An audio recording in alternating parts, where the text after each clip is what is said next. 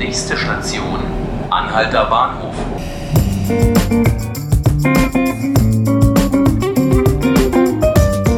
Herzlich willkommen.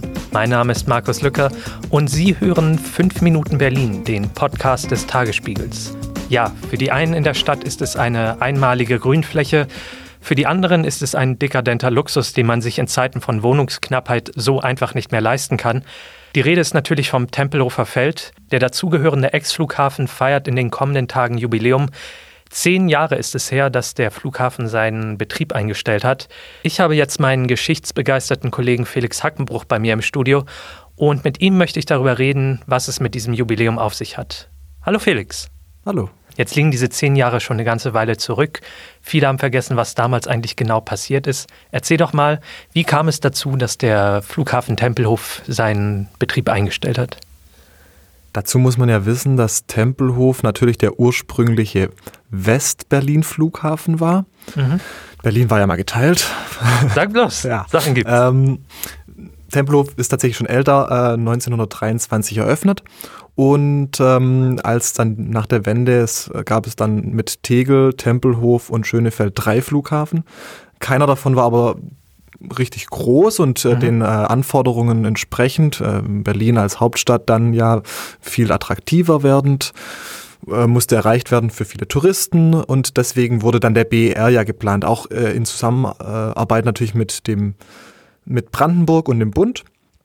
Und die Abmachung war immer, dass man Tegel und Tempelhof schließt, äh, sobald der BER eröffnet, beziehungsweise Tempelhof auch schon davor. Das war der Flughafengesellschaft auch ganz recht, denn dieser Flughafen war am Ende auch nicht mehr rentabel. Da wurden nur noch wenige Fluggäste, 350.000 pro Jahr, äh, abgefertigt. Und das war natürlich ein defizitäres Geschäft für die Flughafengesellschaft. Mhm. Und dann hat man gesagt, wir machen jetzt hier zu.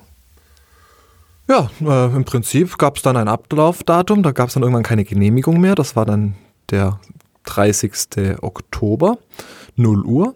Und ähm, dann flogen die letzten Maschinen eben ab.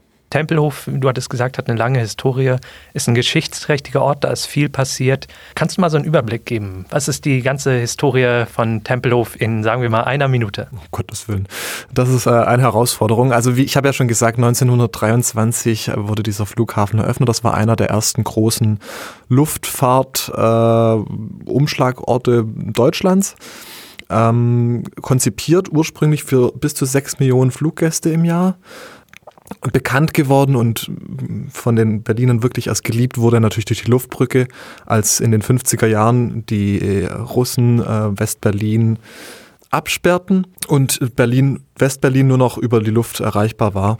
Das hat sich sehr ins Gedächtnis der Berliner eingeprägt äh, und deswegen ist dieser Flughafen bis heute auch etwas sehr Emotionales für viele Berliner. Äh, und auch deshalb gab es damals, 2008, diese Initiative zur Offenhaltung von Tempelhof.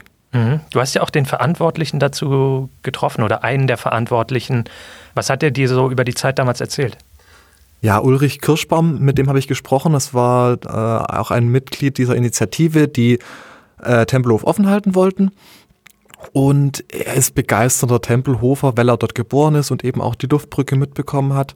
Aber er sagt auch, es, es hat äh, infrastrukturelle Vorteile, Tempelhof äh, zu benutzen.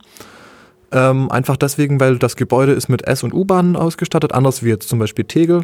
Es ist äh, in sechs Kilometer bis zum Regierungsviertel und auch deshalb würde er sich eigentlich freuen, wenn selbst heute noch äh, Tempelhof äh, wieder als Flughafen genutzt werden würde. Er will den also wieder aufmachen.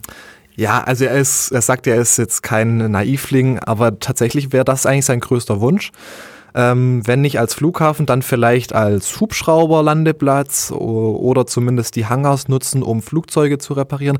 Er sagt eben, und da hat er irgendwo einen Punkt, dass das Flughafengebäude ähm, etwas brach liegt. Das kostet natürlich auch Geld. Äh, es gibt einen Sanierungsstau.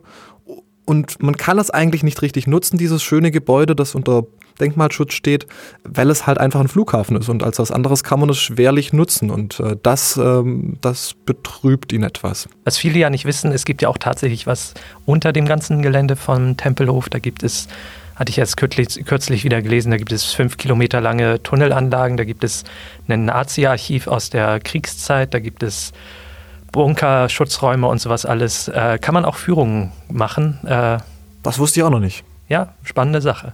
Auf jeden Fall schon mal danke, Felix, dass du hier warst. Sehr gerne. Und das war 5 Minuten Berlin, der Podcast des Tagesspiegels. Sie können uns abonnieren auf Spotify und iTunes. Mein Name ist Markus Lücker und ich danke Ihnen vielmals fürs Zuhören.